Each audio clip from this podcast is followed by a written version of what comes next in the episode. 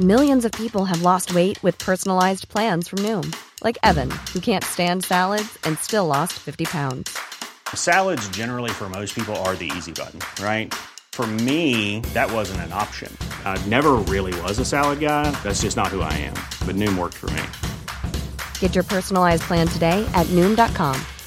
Real Noom user compensated to provide their story. In four weeks, the typical Noom user can expect to lose one to two pounds per week. Individual results may vary. Bonsoir à tous, ravi de vous retrouver pour Soir Info Week-end. À la une, ce vendredi, la France décide de renforcer ses mesures face euh, aux voyageurs venant de Chine. Masque obligatoire dans les avions, test euh, négatif 48 heures avant le vol et test aléatoire à l'arrivée. Alors est-ce suffisant alors que l'épidémie explose sur le sol chinois, mais surtout l'Europe est incapable d'appliquer une politique sanitaire commune? Alors les pays appliquent euh, le chacun pour soi, à l'image de l'Espagne. Nous savons qu'une action coordonnée est importante. Mais nous sommes également conscients de l'importance d'agir rapidement. Comment? Car c'est la meilleure garantie de sécurité pour tous. À la une également notre système hospitalier au bord de la crise de nerfs. Manque de lits, manque de bras. C'est l'art du système D aux urgences dans les couloirs des brancards, des patients dans l'attente et des soignants exaspérés. Pourquoi rien n'a changé depuis mars 2020 On sera en direct avec Arnaud Chiche, réanimateur et fondateur du collectif Santé en danger. Les chambres, on les a, mais, le, le- mais les infirmières, on les a pas. Et il manque aussi souvent de médecins. En tout cas, je peux vous dire que depuis trois ans, depuis la première crise Covid en France, le système n'a fait que se dégrader. Ça fait trois ans qu'on leur dit qu'on court à la catastrophe. Enfin, ils sont restaurateurs, commerçants, artisans et tous tremblent lorsqu'ils découvrent leurs factures d'électricité. Les frais ont explosé, parfois multipliés par 20 en un mois. Après la crise Covid vient la crise de l'énergie et beaucoup craignent de mettre la clé sous la porte. Là, on a le dossier d'un restaurateur d'ailleurs qui s'est exprimé sur votre antenne. Il, passe de 700 à 17 000. Vous avez bien entendu. On est dans une folie pure et dure. Voilà le programme, il est euh, chargé. Je vous présente les invités dans un instant, mais avant cela, le point sur l'information avec Isabelle Puboulot. À Paris, deux SDF interpellés gare Montparnasse pour menaces de mort. Ils ont été arrêtés ce matin en possession de neuf bouteilles de gaz inoffensives, menaçant, je cite, de tout faire sauter. L'un d'eux, un Français de 51 ans, a été transféré à l'infirmerie psychiatrique de la préfecture de police, toujours en garde à vue. Le second individu, un Libyen de 29 ans, est connu des services de police pour infraction à la législation sur les étrangers. En Italie, le gouvernement de Giorgia Meloni durcit ses règles pour le sauvetage en mer des migrants. Des mesures plus strictes à l'encontre des ONG ont été décrétées, allant de la simple amende à la saisie des navires jusqu'à l'interdiction de sauvetage multiples. Explosion en Turquie. Au moins sept morts, dont trois enfants, sont à déplorer. Quatre personnes ont été blessées. L'explosion au gaz est survenue dans un restaurant de kebab situé à l'ouest du pays. Un individu soupçonné d'être à l'origine de l'accident a été arrêté. Voilà pour le point sur l'information. On est avec euh, Sophie Bauer ce soir. Merci d'être avec nous. Je rappelle que vous êtes présidente du syndicat médecins libéraux, que vous êtes actuellement en grève. On vous a découvert dans l'heure des pros euh, cette semaine. On était ensemble. Et euh, aujourd'hui, euh, c'est une première pour, depuis le début du mouvement. Des réquisitions ont été menées euh, en Eure-et-Loire. C'est-à-dire que vous aviez des médecins grévistes euh, qui ont été réquisitionnés par le préfet et c'est la gendarmerie qui est allée les voir parce que la situation était extrêmement tendue en, en Eure-et-Loire. Écoutez, ce, qu'on peut, se- ce dont on peut s'étonner, c'est qu'il n'ait pas réagi plus tôt. Mhm. Je vous rappelle que dans notre communiqué, on avait clairement dit que les médecins ne devaient pas s'opposer aux réquisitions. Je pense que le message n'était pas tout à fait subliminal. Mhm. Donc euh, voilà, les réquisitions tombent. euh, on s'étonnera simplement qu'elles ne soient pas tombées plus tôt. Eh ben, je vous propose de dire tout cela à 22h30 à Madame le préfet de Eure-et-Loire qui sera en direct sur CNews. Et euh, votre message n'était pas subliminal, mais chirurgical cette semaine. Et c'est quand même assez étonnant que vous n'ayez pas été entendu. Ça fait sourire Jean Messia qui est à votre droite. Normalement, il est plus à gauche, Jean Messia. Mais bonsoir, Jean. Ravi de vous retrouver. Louis Morin est avec nous ce soir. Bonsoir, Bonsoir, cher. Louis. Olivier D'Artigol, qui est l'homme le plus à droite de ce plateau. Ravi de vous retrouver. C'est un plaisir. Cul par-dessus tête, là, sur euh, Bien sûr. Alors, il n'est pas encore 23h, donc on va dire fesses par-dessus tête. Ah, pardon. Voilà. Euh, Benjamin Morel, merci d'être euh, avec nous. On a énormément de choses, je le disais. On sera en direct avec euh, Arnaud Chiche, on sera en direct avec Madame le préfet de Loire. on aura des témoignages saisissants de commerçants, je le disais tout à l'heure, euh, de restaurateurs qui ont vu leur euh, facture multiplié par 20. 20. Et on l'a eu cette semaine. Mais moi, c'est pour ça, il faut toujours suivre les histoires on n'en croyait pas nos yeux. Euh, moi, je l'ai lancé en lui disant, je ne suis pas sûr de, euh, de, l'information, je ne suis pas sûr de vous croire, c'est tellement peu croyable. Donc on va être avec lui en direct, il va nous dire s'il a trouvé une évolution, si euh, il a des mains lui ont été tendues pour essayer de l'aider. La publicité, on respire un petit peu. Jean Messi a plein de blagues ce soir. Et ensuite, on commence. non, non, non, surtout pas. Et ensuite, on commence le débat. À tout de suite. 22h10 sur CNews, top départ de Soir Info Week-end. Benjamin Morel, Jean Messia, Louis Morin, Olivier D'Artigol et Sophie Bauer, présidente du syndicat des médecins libéraux. Vous étiez euh, avec nous euh, dans l'heure des pros cette semaine. J'ai reçu des tonnes de messages pour euh, saluer, un, votre analyse, deux, votre combat. Je rappelle que vous êtes médecin spécialiste. Tout à fait. Je suis chirurgien thoracique et cardiovasculaire. Et vous êtes actuellement en grève. Exactement. C'est la première fois que vous faites grève? Alors en fait, euh, moi j'ai connu la, grève des internes au moment de la défense de l'internat, mais à l'époque j'étais euh, étudiante en sixième année de médecine et j'avais donc été réquisitionnée pour prendre les gardes des internes. C'était l'année dernière Presque. On va parler du Covid et ça tombe bien que vous soyez là parce que la France a donc décidé euh, de serrer la vis pour les touristes chinois arrivant sur notre sol. Mais tout ça pourquoi? On a du mal à comprendre quel est l'intérêt des mesures qui ont été prises maintenant, surtout qu'il n'y a aucune politique commune à l'échelle européenne. C'est chacun pour sa pomme, euh, chacun fait ce qu'il veut. Euh, incapable donc à 27 de décider euh, ensemble et de manière unanime. Une dizaine de vols, je le rappelle, arrivent de Chine par semaine à Roissy-Charles de Gaulle. Ça fait à peu près 3000 passagers par semaine. L'épidémie de Covid en Chine explose. on n'a jamais vu ça. donc vous avez des touristes ou des ressortissants chinois qui viennent en France et, qui malheureusement, déjà depuis plusieurs jours, euh, pourrait être positif. Et ce nouveau variant, qui, on a énormément d'inquiétudes sur ce variant, pourrait euh, circuler déjà sur notre territoire. On voit les nouvelles mesures avec Mathieu Rio et on en parle juste après. C'est depuis l'aéroport Paris-Charles de Gaulle que les voyageurs en provenance de Chine arrivent en France. Bientôt, tous les passagers venant de Chine devront présenter avant l'embarquement un test PCR ou antigénique négatif de moins de 48 heures. Le port du masque, lui, sera obligatoire lors de ces vols dès le 1er janvier. Un dispositif qui arrive trop tard, selon le professeur Yves Buisson. C'est tellement tardif que c'est inutile. Ça fait plus de trois semaines que les, que les contraintes ont été levées en Chine, que la politique zéro Covid a été abandonnée et que l'épidémie flambe. Troisième mesure du gouvernement, des tests aléatoires seront effectués à l'arrivée sur le sol français. L'objectif, séquencer systématiquement le virus pour identifier de possibles variants. Ce risque est élevé. La taille de, cette épidémie qui, euh, frappe la Chine actuellement est, énorme. On a des, des, millions de nouveaux cas tous les jours. Donc on est dans des conditions les plus favorables pour qu'émergent des variants. À nouveau, le gouvernement recommande aux Français qui envisagent de se rendre en Chine de reporter si possible leur vol et de disposer d'un schéma vaccinal complet. Ça fait donc trois ans que ça dure on commence à comprendre ce qu'il se passe. Euh, on commence à comprendre euh, qu'aujourd'hui, il faut agir vite et de manière coordonnée. C'est tout l'inverse qui est en train de se produire. Sophie Bauer, est-ce que ces mesures vont nous permettre d'éviter une circulation importante de ce nouveau variant importé de Chine Et qui dit nouveau variant, qui dit forte circulation, laisse présager malheureusement d'autres variants à venir? Alors ça me rappelle un peu euh, les propos de Madame Buzyn à l'époque qui disait que le virus ne prenait pas l'avion. Donc euh, on, est, on est à peu près dans la même logique. Euh, il, est, évident qu'un certain nombre de, ces, de ces personnes sont porteurs du virus. On sait d'ailleurs que les tests antigéniques ne sont valables qu'à 50%, c'est-à-dire qu'à 50% des cas euh, où, ils sont pertinents. pour les PCR, on estime à 70-80%, donc ce n'est pas de l'absolu non plus. Le, masque, eh bien, on, on, voit bien que ça dépend aussi du masque. Si on veut protéger complètement, il faut que ce soit du FFP2 et pas du masque chirurgical. Mhm. Sinon, il faut que la personne en face ait elle aussi un masque chirurgical. je vous rappelle qu'actuellement, sur le territoire français, il n'a pas été demandé aux gens de remettre le masque chirurgical. Ce qui veut dire que ces gens qui arrivent de Chine devraient avoir un FFP2 à condition qu'on continue à les laisser arriver de Chine. Mais le deuxième problème, c'est qu'ils ne sont pas obligés de faire un vol direct depuis la Chine. À ma connaissance, ils peuvent passer par d'autres pays d'Europe et je me demande à ce moment-là ce qui se passe.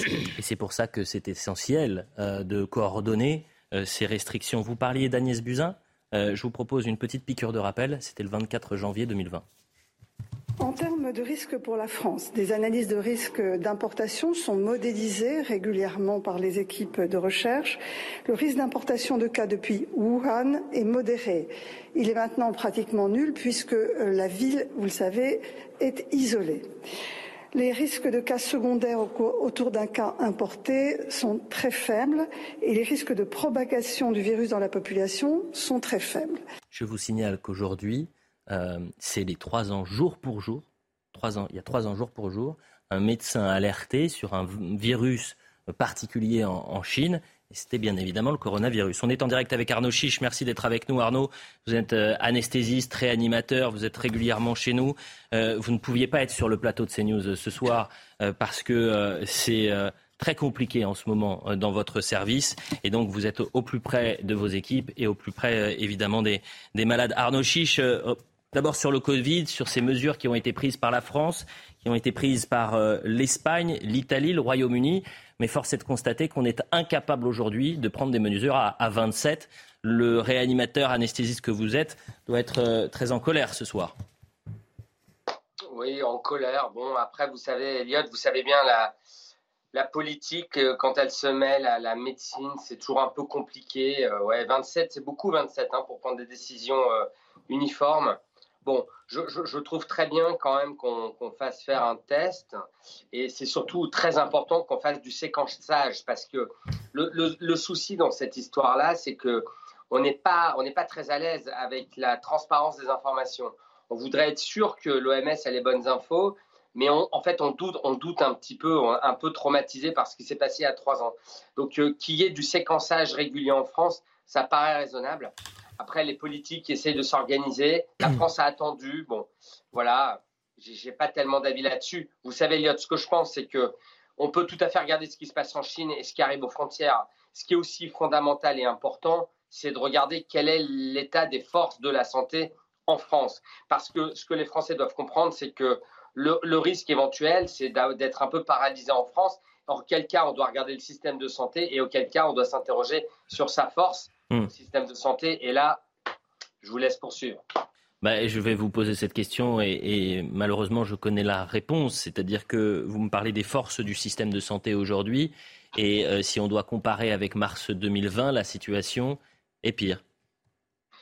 Oui, c'est ça, Elliot. En fait, si vous voulez, la, vie continue. C'est-à-dire que des, des, virus, on en aura pendant des années, des années. On sait que le Covid va être dans notre vie pendant des années, des années. Donc, en fait, il faudrait que l'exécutif et que notre pays s'adaptent pour être capable d'absorber ces crises sanitaires-là.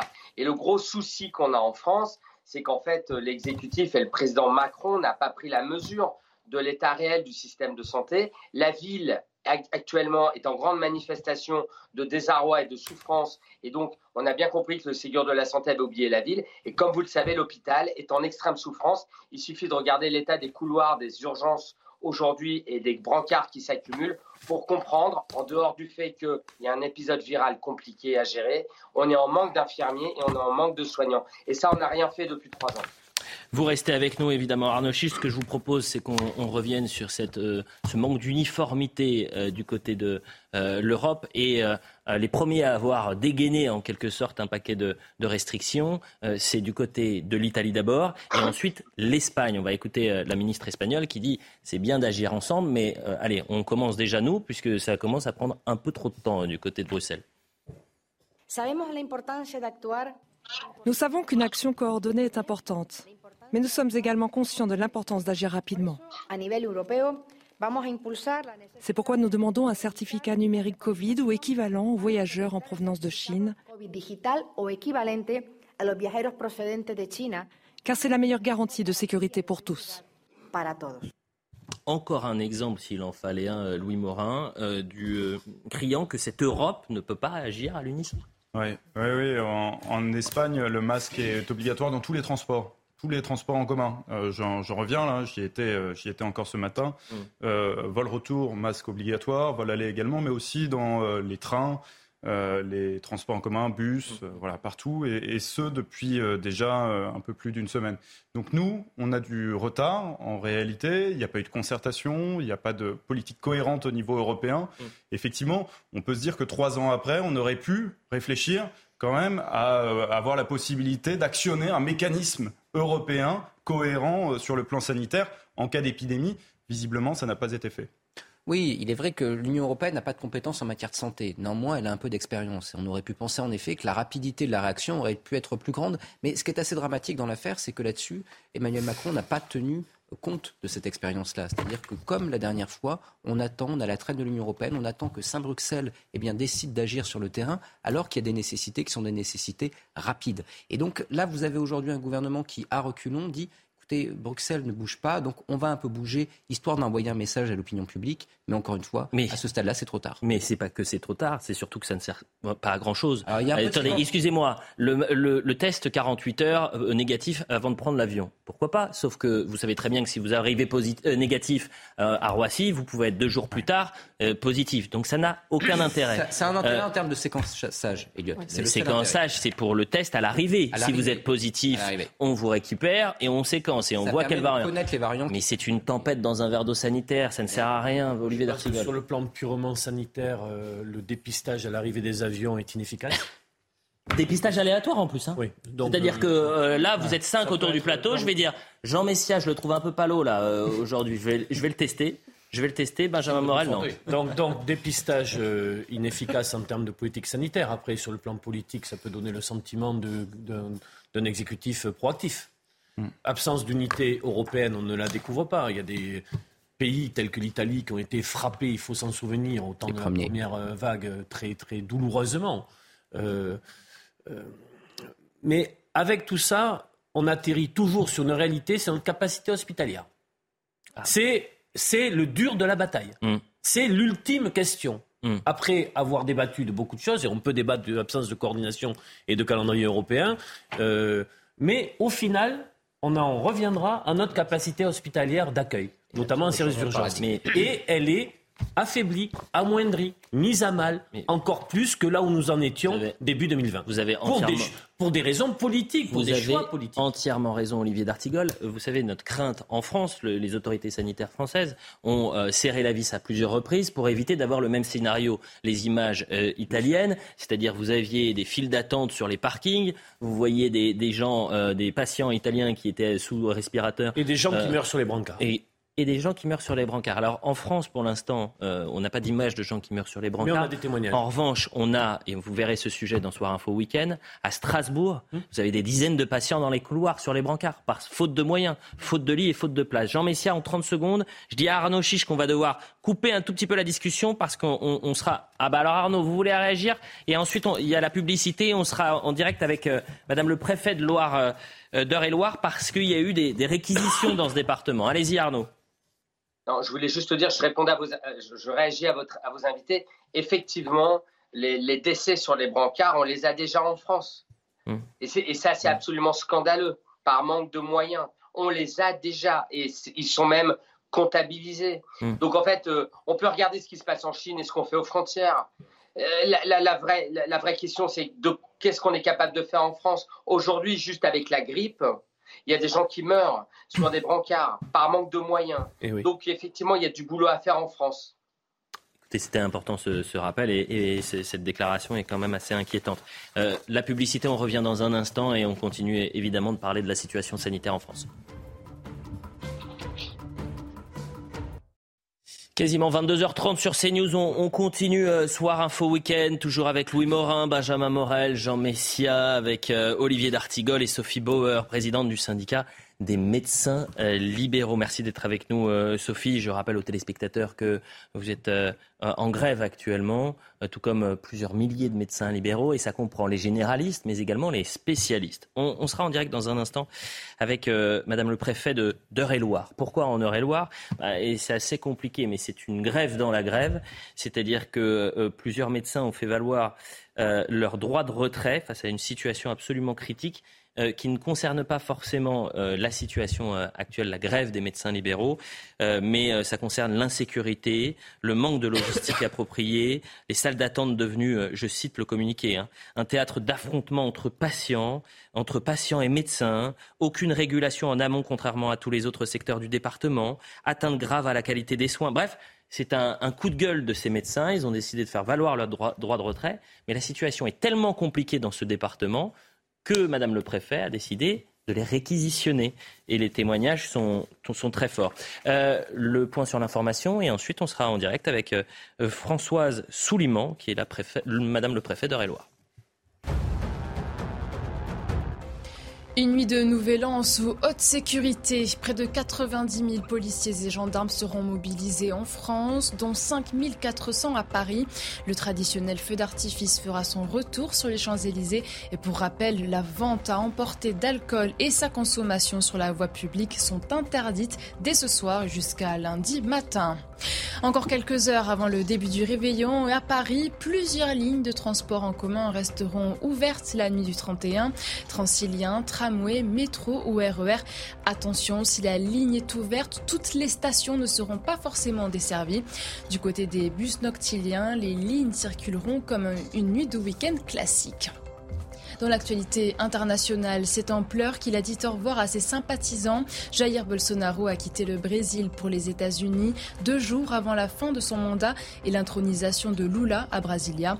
Jair Bolsonaro qui n'a jamais félicité son successeur. Il ne devrait donc pas être présent dimanche aux cérémonies d'investiture du nouveau président à qui il devait remettre l'écharpe présidentielle selon le protocole.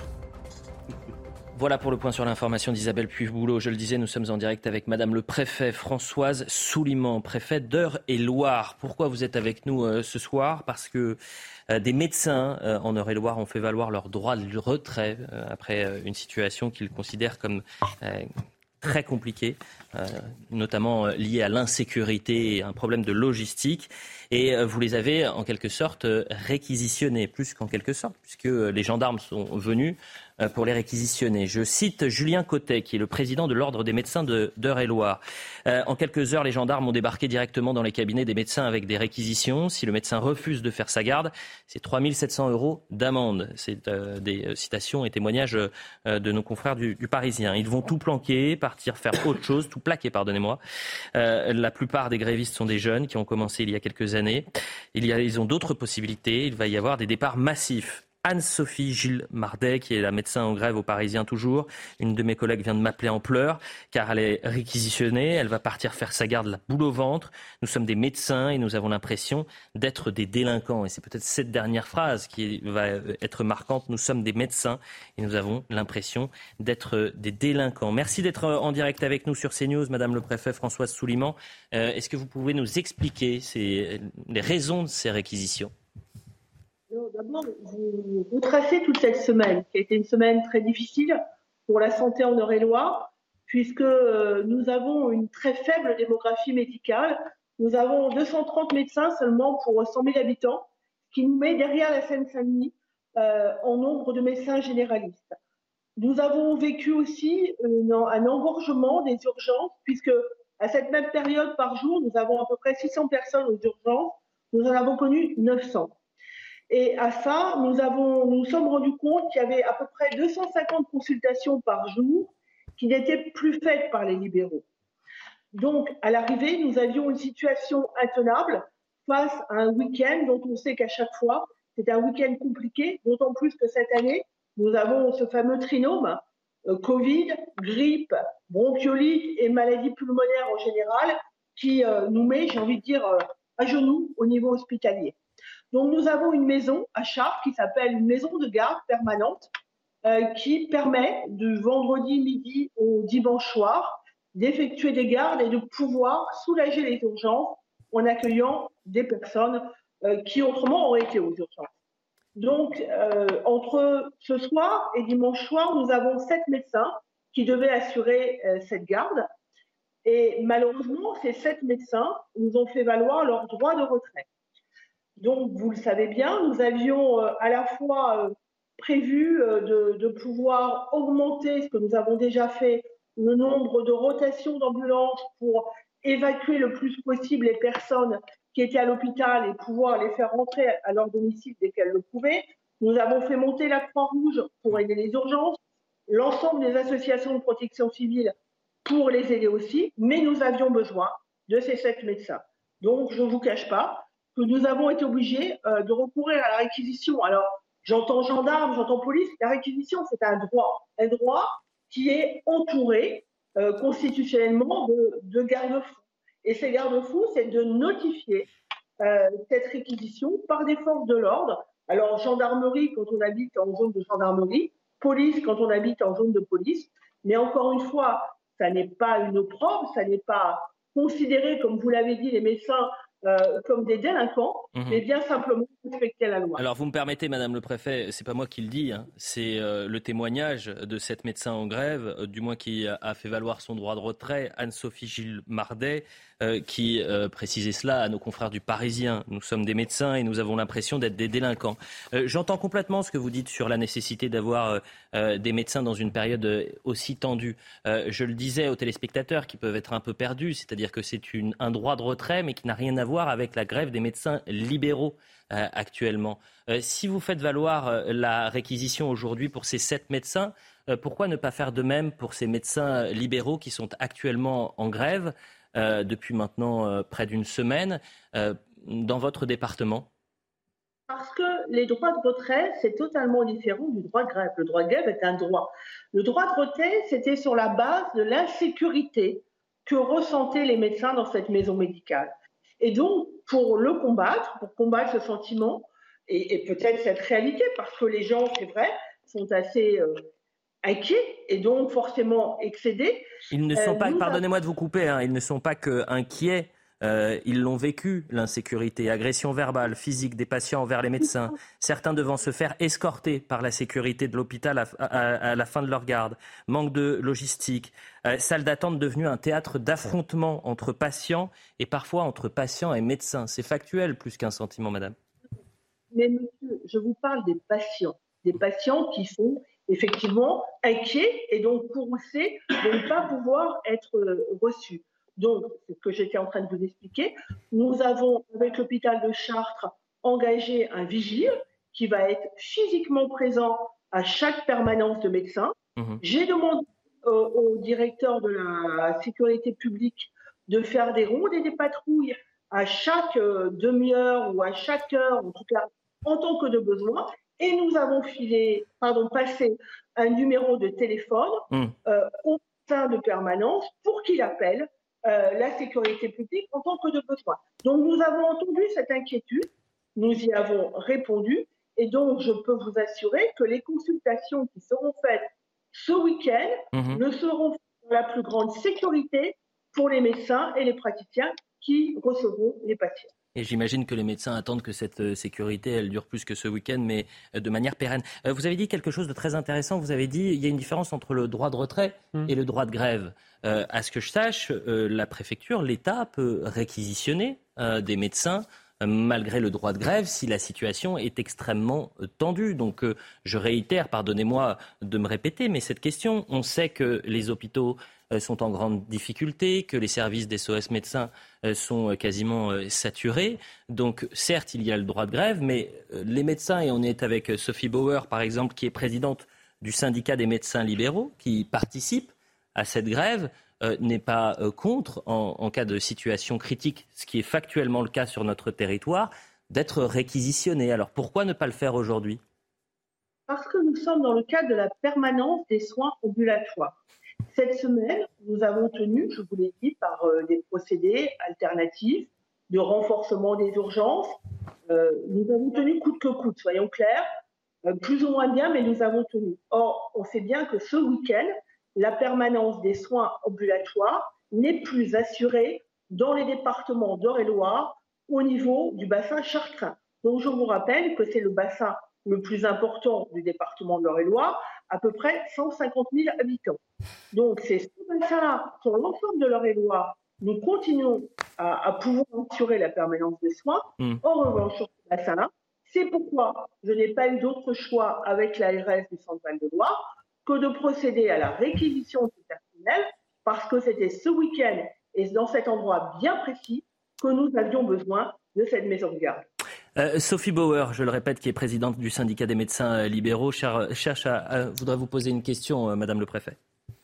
Oui, Madame le, Préfet, j'entends bien le dispositif que vous avez mis au niveau de cette maison de garde, mais compte tenu de la situation décrite par mes confrères et mes consoeurs, pouvez-vous être sûr qu'un vigile va suffire? Parce que quand vous avez une vraie rixe dans la salle d'attente, et, j'en ai eu une une fois dans ma salle d'attente, et je peux vous dire que c'est quand même extrêmement compliqué d'arriver à calmer les gens et à les séparer. Euh, c'est quand même une, situation qui peut être extrêmement critique euh, pour les confrères et les consoeurs, et aussi pour les patients qui ne participeraient pas, si je puis dire, euh, à cette à ces agressions multiples et qui se retrouvent au milieu de la bataille. Donc êtes-vous sûr qu'un vigile, ça va suffire si effectivement dans le territoire, on a ce, on a ce type de comportement qui se multiplie? Madame, si vous me, me permettez, ce vigile est un maître chien donc il ne sera, sera pas seul. Et surtout, nous aurons la présence de patrouilles plus que régulières de la sécurité publique sur les horaires de consultation. Mmh. dont je vous rappelle, c'est pas tout le long de la journée. Hein. C'est euh, par exemple ce soir, c'est 20h minuit. C'est demain euh, après-midi de 14h à minuit mmh. et dimanche de 8h à minuit. Et je peux vous assurer que j'ai demandé aux forces de sécurité intérieure d'être physiquement présent le plus possible. Eh bien, merci. Merci beaucoup euh, Françoise Suliman. Je rappelle que vous êtes euh, euh, Madame le préfet d'Eure-et-Loire et que vous témoignez, en tous les cas réagissiez à, cette réquisition de, de sept donc, soignants, médecins, qui avaient mis en place leur droit de retrait face à l'insécurité dans, leur centre de garde. Merci encore. Revenons justement à cette situation à, l'hôpital, et notamment la grève des médecins, parce que c'est quelque chose, on a dit, c'est à côté. Euh, est-ce que cette grève va se prolonger, Sophie Bauer? Parce qu'on dit que ça doit durer jusqu'au 5 janvier. Il est possible que ça aille plus loin? Alors, tout va dépendre des négociations qui s'ouvriraient éventuellement, puisque pour le moment, nous sommes en négociation conventionnelle qui, qui recommence à partir de la, non pas de la semaine qui vient, mais de la semaine suivante. Par contre, à ce jour, nous n'avons pas vraiment été reçus par le ministre pour parler de cette grève. Apparemment, vous avez des, discussions par visioconférence, mais jamais, par exemple, vous, Sophie Bauer, vous êtes allé euh, au ministère de la Santé euh, depuis le, 2 décembre et, cette première mobilisation alors, ces, grands messes dont, vous parlez, euh, où il y a un nombre important de personnes qui sont en fait des espèces de webinaires, mmh. pour vous donner un exemple, la dernière fois, euh, sur plus de deux heures, il y a mmh. eu euh, trois quarts euh, des horaires qui ont été pris par les transporteurs qui expliquaient leurs difficultés. Le quart restant quasiment par les ARM, c'est-à-dire les assistants de régulation médicale. Et donc les médecins ont eu extrêmement peu de temps pour s'exprimer et sûrement pas le temps de discuter de leurs revendications directement avec le ministre. On va écouter justement le ministre de la Santé. C'est cette déclaration qui a peut-être tendu les médecins libéraux qui sont actuellement en grève et peut-être participe à, la mobilisation, en tous les cas la renforce. Euh, on est mercredi, le ministre de la Santé euh, se trouve euh, aux urgences d'Annecy, si je ne m'abuse, et il, et il dit cette phrase qui a choqué beaucoup de médecins libéraux, cette grève est très malvenue. Écoutez. La grève des médecins généralistes, j'ai eu l'occasion déjà de, de, me prononcer sur, sur cette grève que je trouve particulièrement malvenue en cette période d'extrême difficulté pour le système de santé. Je ne remets bien sûr pas du tout en cause le, droit de grève euh, des médecins, mais c'est vraiment la, très mauvaise période. Nous avons des institutions qui permettent de discuter, de traiter les problèmes. Utilisons ces institutions. Ma porte est toujours restée ouverte, elle le restera euh, pour régler les problèmes, mais on ne fait pas la grève avant de commencer à discuter. En tout cas, ça me semble un peu curieux. Réponse de, plusieurs médecins euh, libéraux cette semaine au micro de CNews. Il ne se passe pas un jour sans que la période soit difficile pas un jour. Il ne se passe pas un jour sans que les Français aient des difficultés pour trouver un médecin et passent des heures et des heures sur des brancards aux urgences.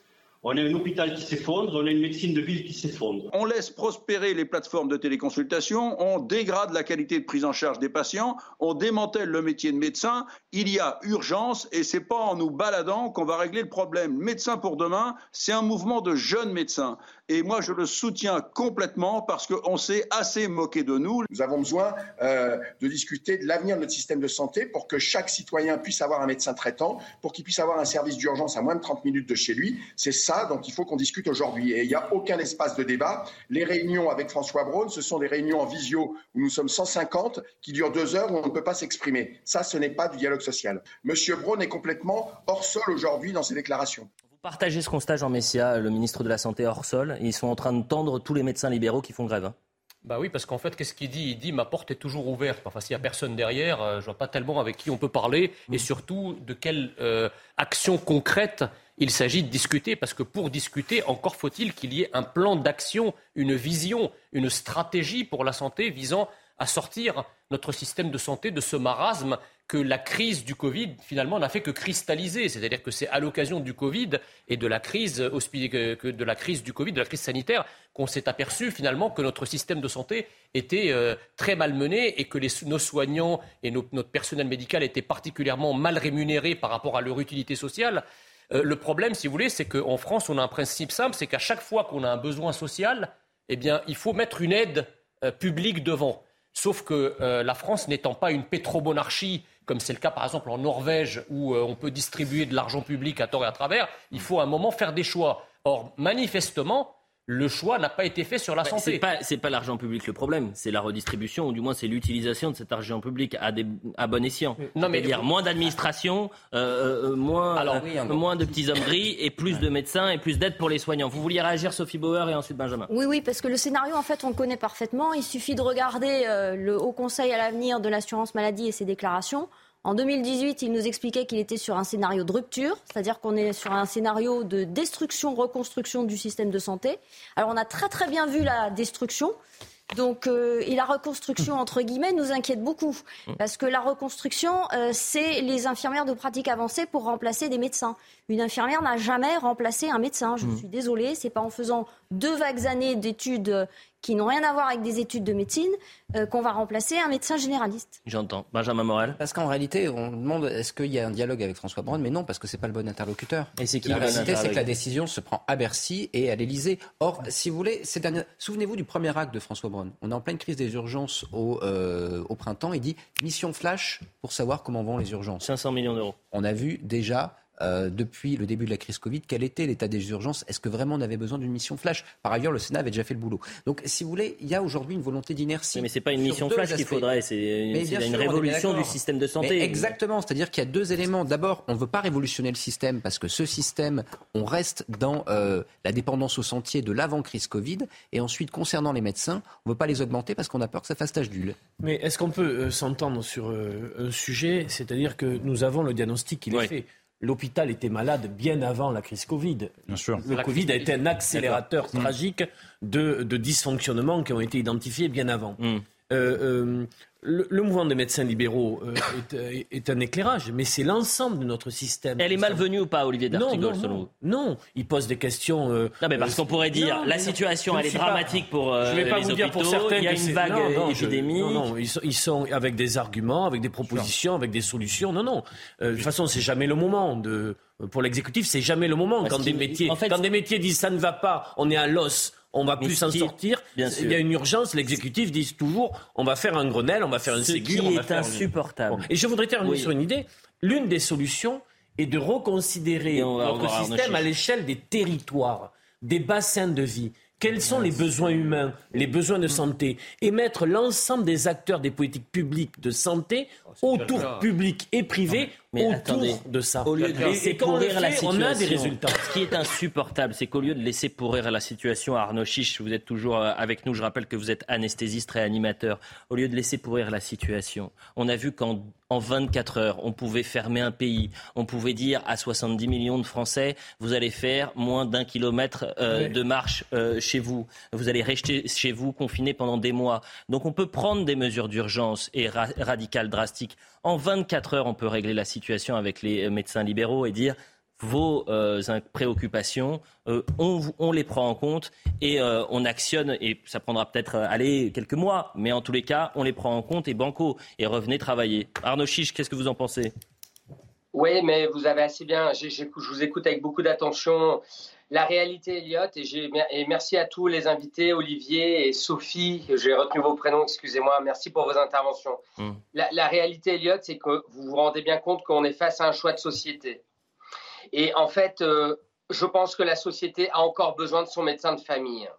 Voilà, eh le médecin de famille, qui est dépositaire quelque part du lien social, euh, du lien avec euh, tous les concitoyens.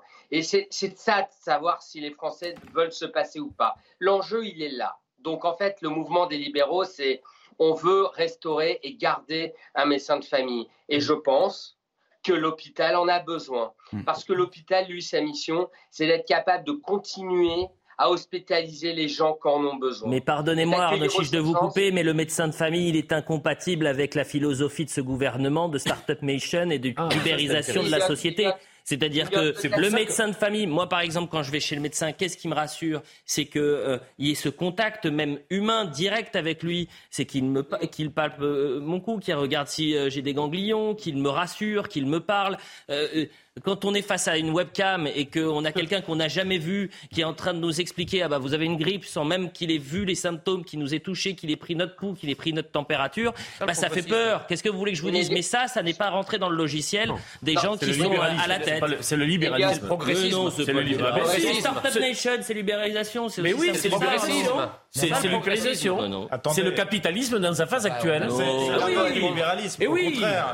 Pourquoi vous avez peur des mots? Mais non, parce que les mots capitalisme, ça vous pose un problème. Mais c'est ça le problème. L'hôpital entreprise a l'hôpital entreprise a accouché d'un monstre. Non mais c'est un monstre. Tous en même temps. Le médecin. Le médecin de famille tous en même temps. Idéologiser ce débat. Le médecin de famille est au goulag. Concernant la grève des médecins libéraux, l'un des problèmes, c'est la non-revalorisation du tarif de la consultation. Vous 25 euros depuis 2017. Pendant ce temps-là, il y a eu une inflation colossale. Tout le monde a été augmenté, tout le monde a été revalorisé. À la SNCF, ils ont été revalorisés de 12% avant même les négociations. Et là, on refuse une revalorisation. N'opposez pas les médecins aux cheminots. Euh, euh, c'est ridicule. Sophie Bauer, il est demandé quand même le doublement. Peut-être que non, parce qu'ils touchent déjà un, peu, plus. Non. Attendez, bah, sont plutôt à 35. personne, personne ne peut dire que cette revalorisation n'est pas due. On vous Sophie Bauer, vous, allez vous Alors, dire aux cheminots. Attendez. Le problème principal, c'est que que Merci ce soit de dans ramener les un peu de calme, Sophie Bauer. Mais non, mais... Dans les hôpitaux, dans les cliniques, en ville,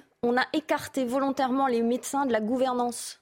C'est-à-dire qu'on a écarté les sachants pour mettre des administratifs ah qui sont complètement lunaires, complètement hors sol, qui ne savent pas ce que c'est qu'un patient, qui ne savent pas ce dont on a besoin, qui viennent rarement nous voir. Et quand ils viennent nous voir, c'est pour essayer de nous faire passer des dictates qui vont complètement à l'encontre de du bien commun des patients et du système de santé. Le, mal, il est là. Le profond mal, il est là. On va avancer parce que ce que tout le monde redoutait, c'est-à-dire des images en France où vous voyez mm. euh, dans les couloirs des brancards, euh, eh bien, c'est en train de se produire. Ah c'est pour ça que, en fait, euh, tous les sujets qu'on a pu aborder, qui sont finalement subsidiaires, qui sont des écrans de fumée, je parle de quoi? Du masque obligatoire dans les transports en commun, euh, je parle euh, des gestes barrières qui, soi-disant, ne sont plus respectés par les Français, qui renversent en quelque sorte la charge des responsabilités et qui nous empêchent de parler des vrais sujets. Il est 22h50 sur CNews. On est toujours en direct avec Benjamin Morel, Jean Messia, Sophie Bauer, Louis Morin et Olivier D'Artigol. Arnaud Chiche, vous êtes en direct avec nous et je pense que le sujet que vous allez voir va vous faire énormément de peine. C'est à Strasbourg le CHU, il enregistre 220 passages par jour environ sur deux sites d'accueil.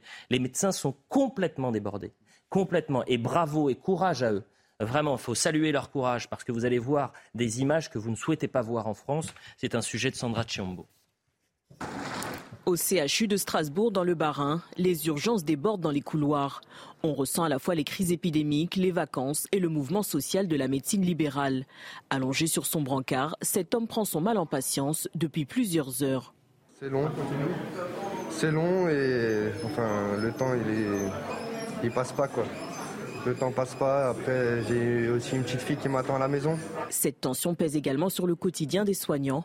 En poste depuis 31 ans, le professeur Bilbo s'inquiète. Ce qui nous impacte directement euh, avec la, la résultante, c'est des patients sur des brancards 24-48 heures qui n'existait pas il y a deux ans, et en particulier pour les personnes âgées. Et ça, euh, c'est effectivement un peu quelque part choquant. Néanmoins, euh, encore une fois, euh, la mission l'a remplie. La congestion des urgences s'observe également dans la salle de régulation des appels du SAMU, jusqu'à 1800 décrochés par jour. C'est compliqué, mais on essaye de trouver effectivement des ressources humaines. On a fait revenir des assistants de régulation médicale euh, qui étaient en formation, par exemple. On essaye de s'organiser au, jour le jour face à, l'afflux. Le syndicat SAMU Urgence de France a comptabilisé au moins 23 décès inattendus en décembre au niveau national, conséquence des difficultés de prise en charge.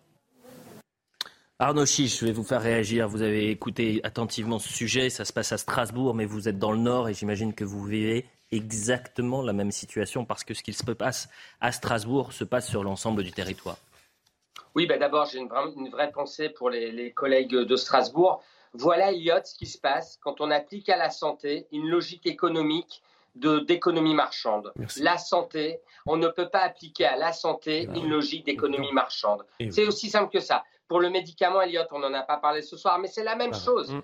Vous savez, c'est les mêmes raisons qui font qu'on n'a pas de médicaments, qui font qu'on n'a pas d'infirmière à l'hôpital. C'est l'ONDAM. Donc tant qu'on dans ce pays, on n'adaptera pas les, les, apports en santé en fonction des besoins en santé, ça ne marchera pas. Et il est fondamental que les Français soutiennent les soignants et se révoltent contre ce schéma qui risque de dégrader leur santé. Voilà. L'exécutif actuel, il est en train de réussir le tour de force incroyable d'unir le monde de la ville et le monde de l'hôpital. Parce que finalement, vous savez, qu'on soit euh, chirurgien dans le libéral et ou euh, médecin hospitalier, ce qu'on veut, c'est bien faire notre travail. Arnaud Chiche, Arnaud, je rappelle que vous êtes euh, anesthésiste réanimateur.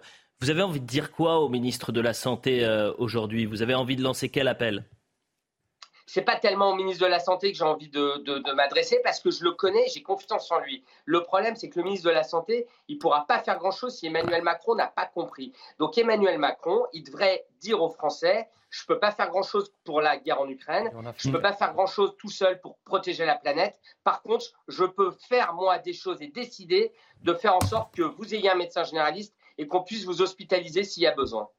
Je voulais qu'on voit cet autre sujet qui a, qui a, été fait par la rédaction de CNews hier, parce que la situation à, Strasbourg, ça n'est rien par rapport à ce qui se mm. passe au service des urgences d'Orsay, euh, en Essonne. Mm. Euh, il est privé de chauffage depuis près d'un mois à la suite d'une panne. C'est un problème qui est récurrent, qui vient s'ajouter à la salubrité générale du bâtiment, alors que le site doit tenir encore un an et demi avant de déménager dans le futur hôpital de Saclay, ce qui sera en 2024. Jeanne Cancard, Charles Pousseau, mais pour moi, ces sujets-là veulent tout dire de l'état de notre pays et de notre système de santé.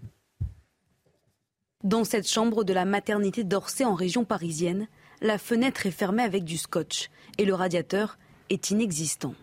Paul, le mari de la patiente admise ici, déplore l'état de délabrement de cette pièce.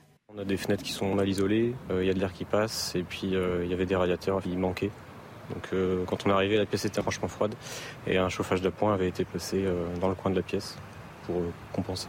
À côté de la maternité, les urgences de l'hôpital ne sont pas non plus épargnées. Depuis le 30 novembre dernier, à la suite d'une panne, des problèmes de chauffage et de coupure d'eau chaude ont régulièrement lieu.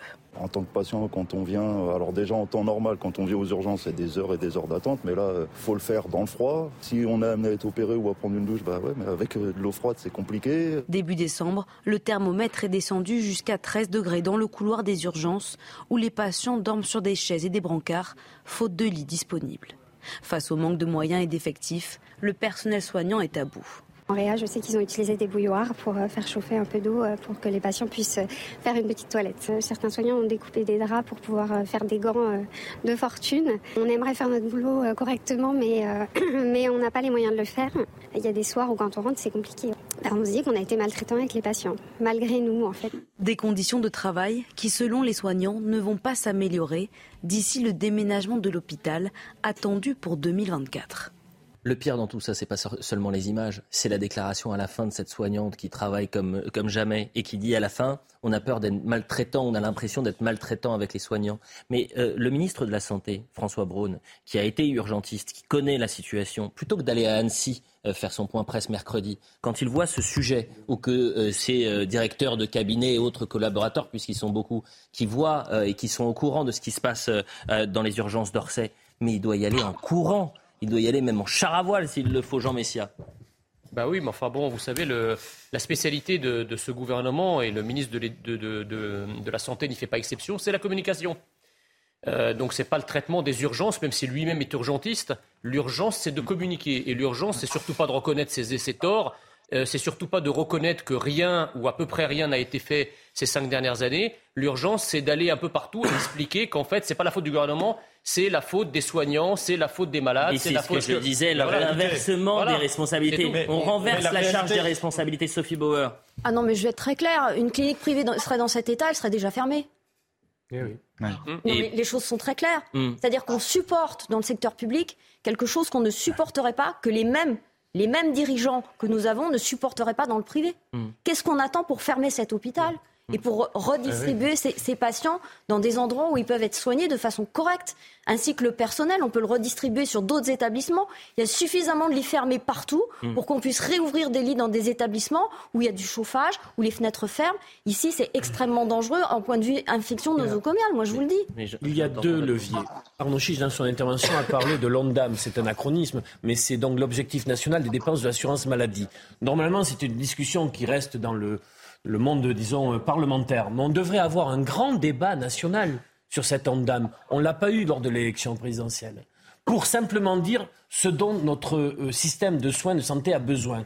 Et après, donner l'exécution de ce budget aux soignants. Vous avez dit tout à l'heure les sachants. Le moment où l'hôpital, je termine, a bien fonctionné, hmm. c'est qu'en début de la crise Covid, les soignants ont pris le pouvoir sur les gestionnaires et sur les tableurs Excel. Ils ont eu une période où tous ont dit on a pu travailler tel qu'on conçoit notre métier. Mais ce pouvoir leur a été repris. Avec zéro moyen. Hein.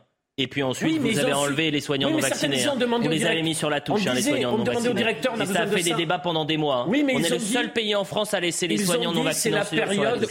Ils ont dit c'est la période où on demandait, on a besoin de ça et de ça, on avait. C'est marginal, mais je rejoins tout à fait ce que disait Olivier, mais c'est pas qu'une question de moyens, c'est une question d'organisation. Il faut voir qu'on a créé quand même des usines à gaz. On a créé une couche de bureaucratie pour jouer les cost killers sur l'opérationnel. On a embourbé l'opérationnel. On a mis en place une administration qu'on paye aux dépens de l'opérationnel on a fait venir les cabinets conseils privés. on a dit grosso modo, eh ben, écoutez, il n'y a plus d'argent. Mais oui, évidemment. Donc aujourd'hui, il faut d'abord redistribuer les moyens et hmm. éventuellement trouver d'autres. Il est 23h sur CNews. On va faire un point sur euh, l'information, ce qu'il ne fallait pas manquer euh, ce vendredi. Et c'est avec Isabelle Puboulot.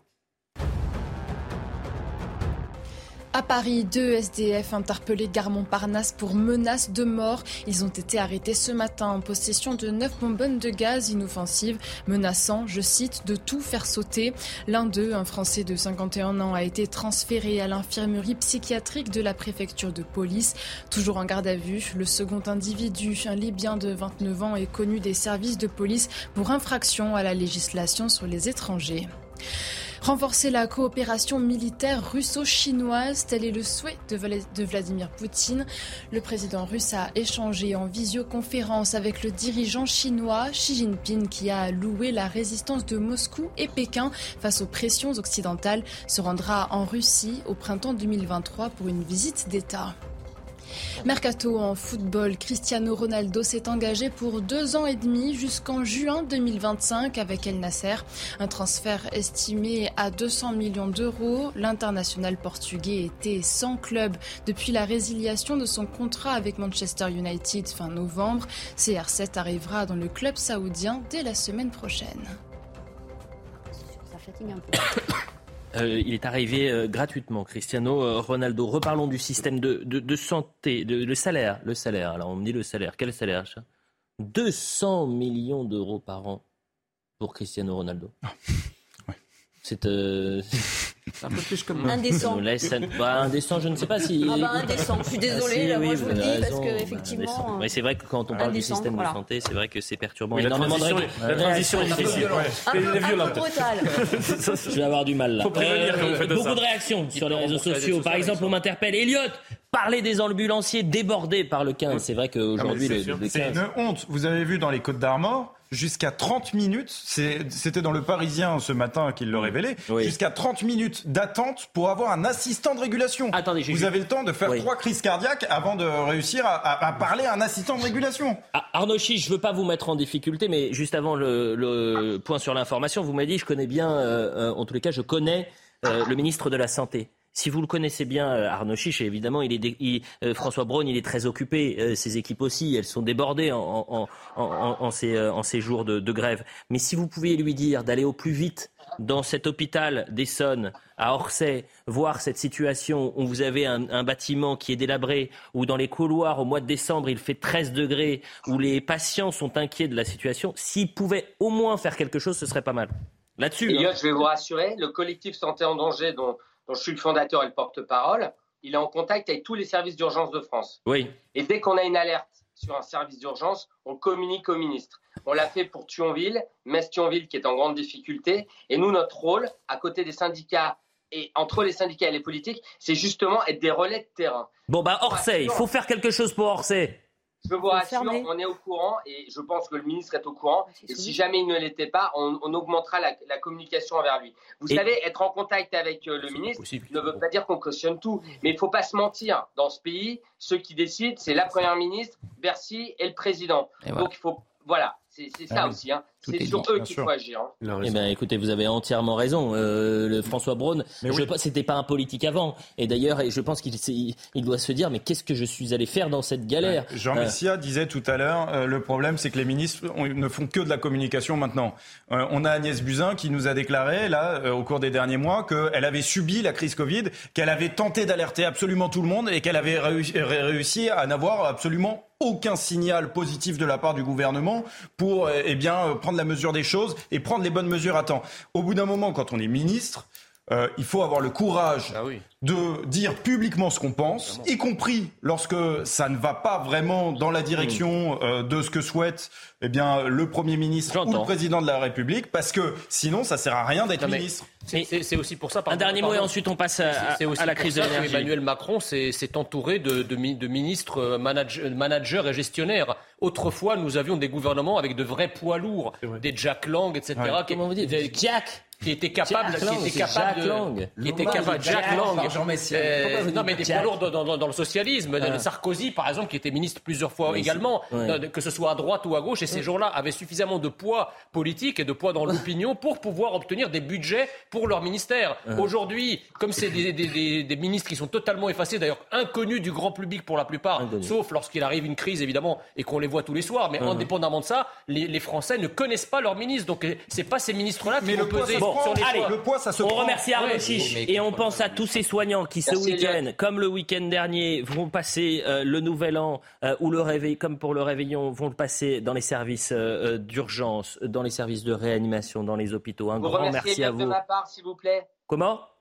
Vous remerciez Elliot de ma part? Bah, je suis là, oui. Merci. Ah, merci euh, Arnaud, bien sûr. On vous salue et on pense à tous ces soignants. Et Arnaud, je compte sur vous parce que vous êtes quelqu'un euh, qui a justement une possibilité de faire quelque chose sur le terrain, euh, puisque collectif santé en danger, c'est 300 000 soignants. Faites quelque chose à Orsay trouver une solution pour qu'il euh, y ait euh, une solution à, Orsay dans, dans, cet hôpital et on, pense évidemment à ces soignants qui travaillent. C'est terrible quand vous êtes soignant que vous dites que vous rentrez chez vous, vous avez l'impression d'être maltraitant avec les patients.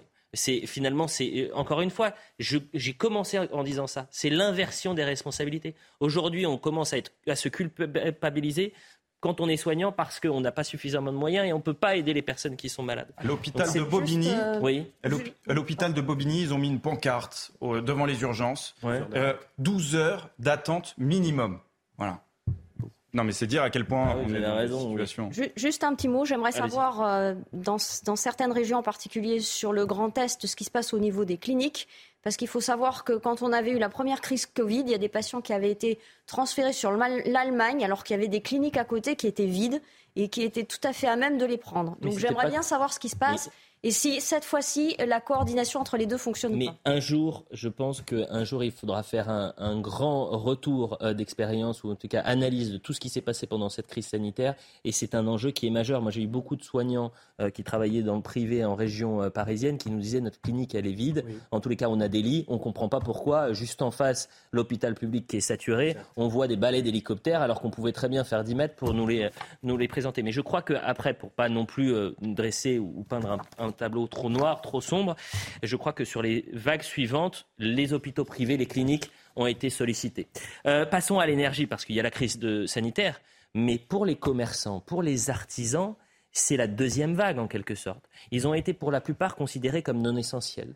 Ils ont, euh, pour beaucoup, euh, dû faire des prêts, des emprunts et euh, pour survivre.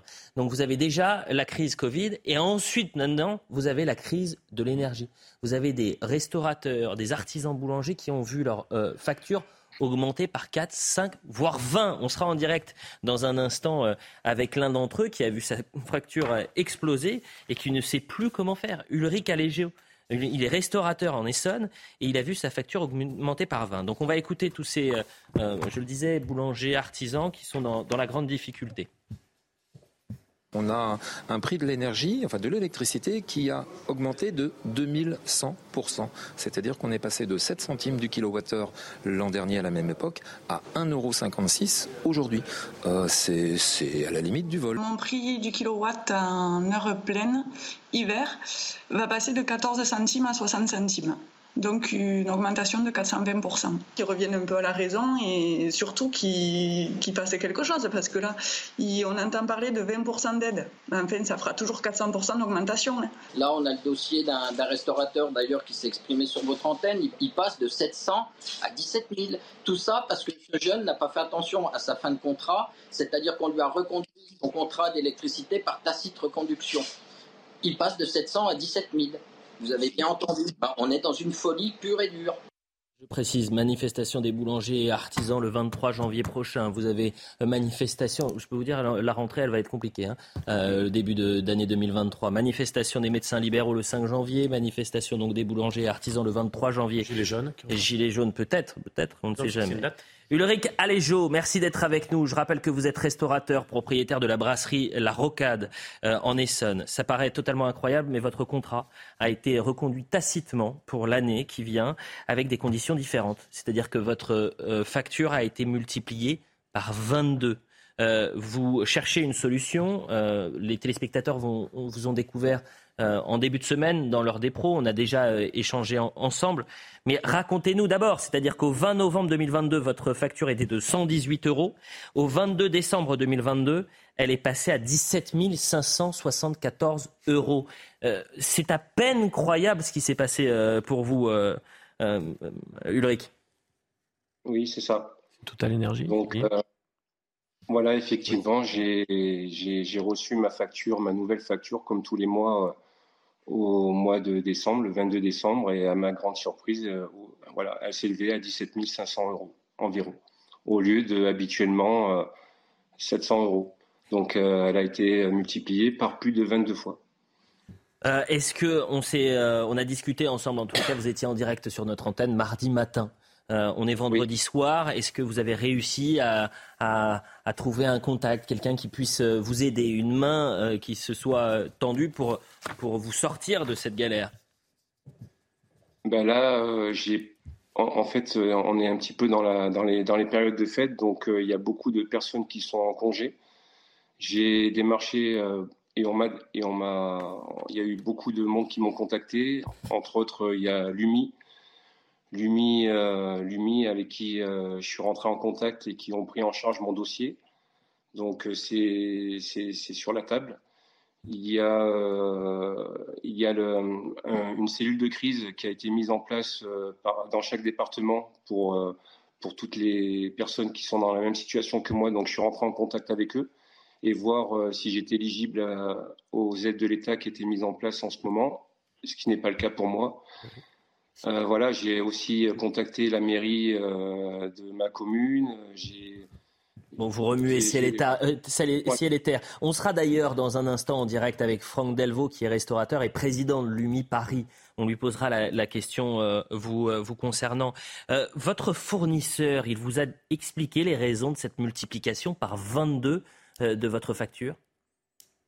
Voilà, donc euh, quand, quand, quand j'ai reçu ma facture, bien sûr, je, je, les ai contactés. Donc c'est une plateforme.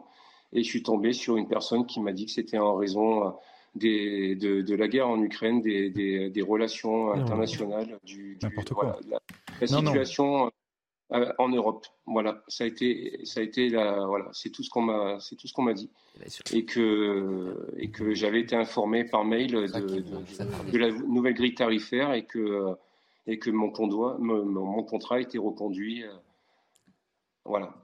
Bon, Ulrich Alejo, merci pour votre témoignage et c'est important. On a plusieurs questions, j'ai l'impression. Peut-être Olivier D'Artigol veut lui poser une question. Euh, non, c'est pas tant. D'abord, euh, toute notre solidarité. Il y a quelque chose d'inacceptable. D'abord, c'est on va vers une hécatombe parce que la situation qui est la vôtre, on a des retours à l'échelle des territoires, des communes, et par exemple, la seule question des boulangers, moi qui me touche beaucoup, parce que les boulangers dans un village, c'est quelque chose de très important en lien social et en lien humain. C'est une hécatombe. On va vers une saignée humaine, économique terrible, si rien n'est fait. Il y a deux sujets. D'abord, sur ces prestataires d'énergie. Ils ne peuvent pas dire, moi je suis favorable à une commission d'enquête flash parlementaire, à ce qu'on fasse la vérité, la transparence sur cette question-là. Il y a aujourd'hui des seigneurs SAI qui saignent des gens comme vous en leur disant c'est la faute de la guerre en Ukraine. Mais ça n'est pas la réalité. Voilà des gens qui profitent d'une crise, euh, euh, euh, d'une crise énergétique pour faire ce type d'opération de razzia en mettant des gens à terre. Première chose. Deuxième chose, pourquoi des personnes comme... il y a deux sujets sur l'énergie. Je termine. Il y a le gaz et il y a l'électricité. Laissez-moi terminer. Une augmentation par 22, moi, ça passe pas comme ça. On ne dit pas du jour au lendemain si vous multipliez par 22. Non. Deuxième chose, j'ai du, du mal à le croire. Deuxième chose, deuxième chose, le bouclier tarifaire. Pourquoi des personnes dans cette situation-là ne peuvent pas bénéficier de l'aide de l'État comme bénéficient euh, d'autres acteurs de la vie économique il devrait, y avoir un bouclier tarifaire qui vous permet de sortir des mains de ces prédateurs pour vous sécuriser dans les mois qui viennent sur le plan énergétique. Bah, bon, après, j'entends Ulrich, c'est comme attendez, pardonnez-moi, euh, juste Ulrich Aléjo, c'est votre témoignage, c'est votre vos explications et comme mardi, euh, j'ai pu vous le dire, c'est tellement gros, c'est tellement énorme par 22 qu'on se demande si c'est pas une erreur qu'on se demande si c'est pas une fake news, qu'on se demande si c'est pas... retours comparables. Mais c'est hallucinant et c'est pour ça que j'ai énormément un de, de, de peine quand je vois cela et surtout, je suis un peu comme Saint Thomas, c'est-à-dire que j'aimerais une explication du fournisseur. Mais moi, je suis votre fournisseur. Je sais qu'aujourd'hui, les médias parlent d'un de mes clients euh, qui voit sa facture multipliée par 22 et quand on lui demande une explication, on lui répond que c'est la guerre en Ukraine. Mais j'ai juste, j'aurais la nausée. Vous voyez ce que je veux dire D'autant qu'on ne peut pas confondre. Enfin, il y a quand même effectivement la hausse du prix du gaz où là, c'est clairement directement lié à la guerre en, Ukraine, mais sur l'électricité, en l'occurrence, c'est pas du tout le cas. Sur l'électricité, c'est très clair. C'est la fermeture de nos centrales nucléaires qui fait qu'aujourd'hui, on n'est plus à même de produire suffisamment d'électricité. Et le marché européen. Par rapport, par rapport à la demande. le marché, le marché, européen, on paye. Forcément, il y a une hausse des prix. C'est mécanique, hein, c'est la loi du marché. On paye trois erreurs en réalité. La première erreur, vous l'avez dit, c'est sur notre euh, notre patrimoine nucléaire. On l'a sacrifié. Bon, ok, on en a déjà beaucoup parlé. Les deux autres erreurs, elles sont européennes. C'est d'un côté le marché européen qui est une folie. On a voulu faire plaisir à Berlin, donc on a indexé les prix sur le gaz, ce qui est une ah, absurdité. Et le troisième élément qu'on paye aujourd'hui, eh bien, c'est la libéralisation du service de la distribution. Eh les grandes entreprises qui fournissent de l'électricité hors EDF le font sans rien produire. Ils rachètent à bas prix du, euh, du courant à EDF et ensuite le revendent. Ça ne sert en réalité qu'à faire monter les prix.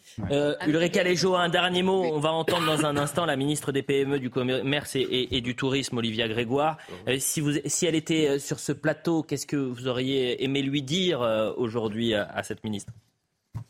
Ce que j'aimerais lui dire, c'est qu'il faut vraiment prendre euh, la situation très au sérieux. Aujourd'hui, euh, c'est moi, je ne suis pas un cas isolé. On est, on est déjà quelques, quelques dizaines, peut-être quelques centaines, mais que demain, bientôt, ça va être une hécatombe, comme vous l'avez dit.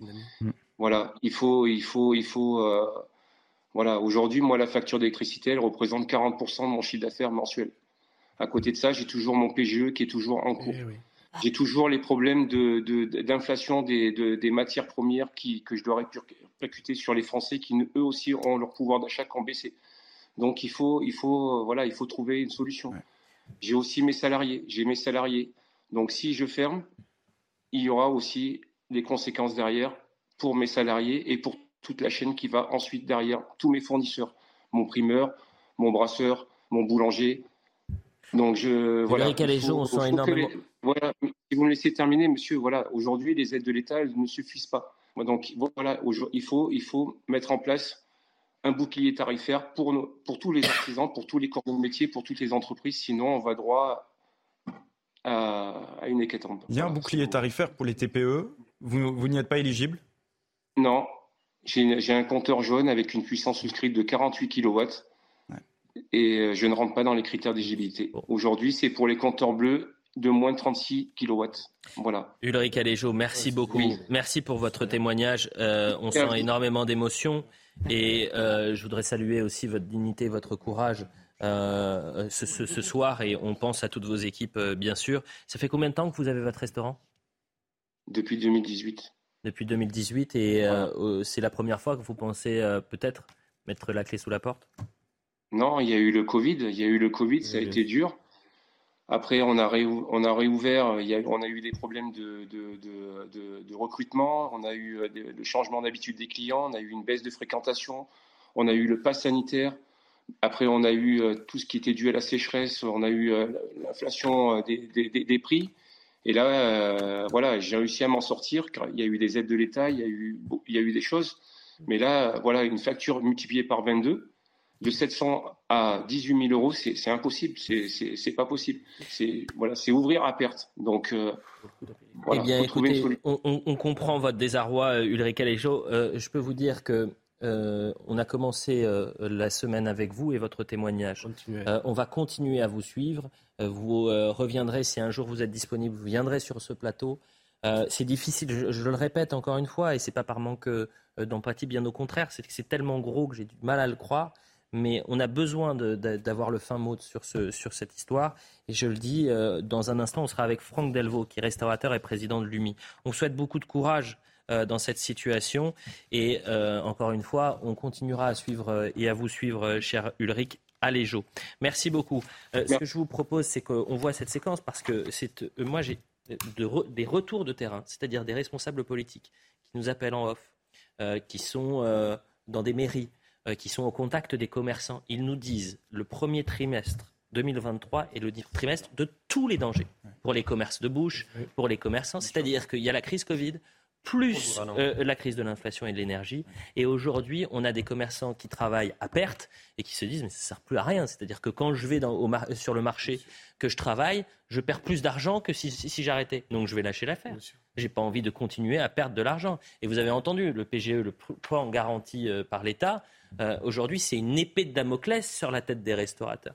On est dans une situation, et c'est vraiment euh, l'actualité est lourde malheureusement, mais dans une situation qui est très compliquée. Voyez cette séquence, Olivia Grégoire, je le disais, la ministre des petites et moyennes entreprises, du commerce et du tourisme, qui a échangé avec un, boulanger, si je ne m'abuse, et qui lui dit on vous lâchera pas, parce qu'à un moment il l'interpelle en disant je vais mettre la clé sous la porte si la boîte coule. Elle coulera pas la boîte. Elle, euh, elle coulera on n'a plus rien quoi. Elle coulera pas. On a que des, on a que des remboursements d'emprunt à faire. Je sais. Alors, je suis pas tout seul dans ce cas-là. Mais c'est. C'est votre vie. Quand, vous êtes euh, salarié d'une. Je sais pas, moi j'ai travaillé dans une grande entreprise. Euh, c'est pas la même histoire. C'est pas, pas, ton bébé. C'est pas leur truc. Mais bon, même s'ils sont directeurs d'un hypermarché, même s'ils sont, ils sont salariés. Alors je dis, dis pas que c'est un sous-métier, mais disons que quand vous avez créé la boîte, quand vous avez investi, quand vous avez. Toutes vos économies sont passées dedans. Le, but de, ce qu'on fait ça, c'est que pour. J'ai un gamin qui a 8 ans, je ne vais pas lui laisser des dettes. Non. Non mais non, euh, non. Qu'est-ce que vous lui répondez? Vous, la croyez quand elle dit on ne va pas vous lâcher ou pas? Parce qu'on vient d'avoir euh, Ulrich Aléjo, qui est complètement perdu. Euh, les deux reportages, ce qu'on a eu avec monsieur et le reportage là, on, on peut se faire une idée il y a vraiment quelque chose qui relève de non-assistance à personnes qui sont en train de sombrer et avec une communication politique qui frise, euh, j'ai envie de dire, quelque chose de. Moi, ça me, il y a quelque chose d'extrêmement choquant hmm. dans tout ça. D'indécent Oui, ouais, je tournais autour du mot, mais il est là, oui. Le, propos est consternant euh, de néant. C'est-à-dire qu'il y a cette promesse, elle coulera pas la boîte, mais il n'y a rien derrière. Voilà, il n'y a aucune argumentation. Et le problème, si vous voulez, c'est que que fait le gouvernement depuis le début des crises? On a, à chaque fois qu'on a une crise, on a un nouveau patch, on a une nouvelle aide, un, un nouveau chèque, qui va uniquement faire euh, finalement office de patch très temporaire le temps euh, tout juste de permettre à certaines entreprises de survivre, mmh. d'autres périclites. Et la réalité, c'est que l'État s'endette. Attendez, je me permets de vous couper parce que euh, même euh, on travaille, vous savez, en équipe. Benjamin No, qui, gère cette émission, me dit le témoignage d'Ulrich Aléjo nous a fait énormément de peine en, régie. On est en direct avec Franck Delvaux, qui est restaurateur et président de l'UMI. Euh, à Paris. Euh, merci d'être avec nous, Franck Delvaux. Je ne sais pas si vous avez entendu euh, la situation pour Ulrich Aléjo. Alors, je sais que vous gérez Paris, peut-être que vous gérez Paris et, ou la région parisienne, vous allez me le dire. Vous, le coût de l'énergie dans l'hôtellerie et de la restauration a été multiplié par 4, voire 10. des établissements, pour être très concret, vont passer de 1 000 euros par mois à plus de 8 000 euros sur leur facture d'électricité. Ulrich Aléjo, je le répète, il est restaurateur, propriétaire de la brasserie La Rocade à Villebon-sur-Yvette en Essonne. sa facture, elle a été multipliée par 22. Il appelle à l'aide aujourd'hui. Moi, j'ai dû. C'est tellement gros que j'ai du mal à le croire. Est-ce que euh, il y a une situation Est-ce que vous pouvez l'aider en quelque sorte? Qu'est-ce qu'on peut faire pour ce, restaurateur? Ben, Vous savez, on, a des cas, on est alerté de cas comme ça tous les jours. Aujourd'hui, il faut, remettre vraiment, réexpliquer euh, les choses. En moyenne, aujourd'hui, on paye entre 8 et 10 centimes d'euros du kilowattheure en heure plein hiver.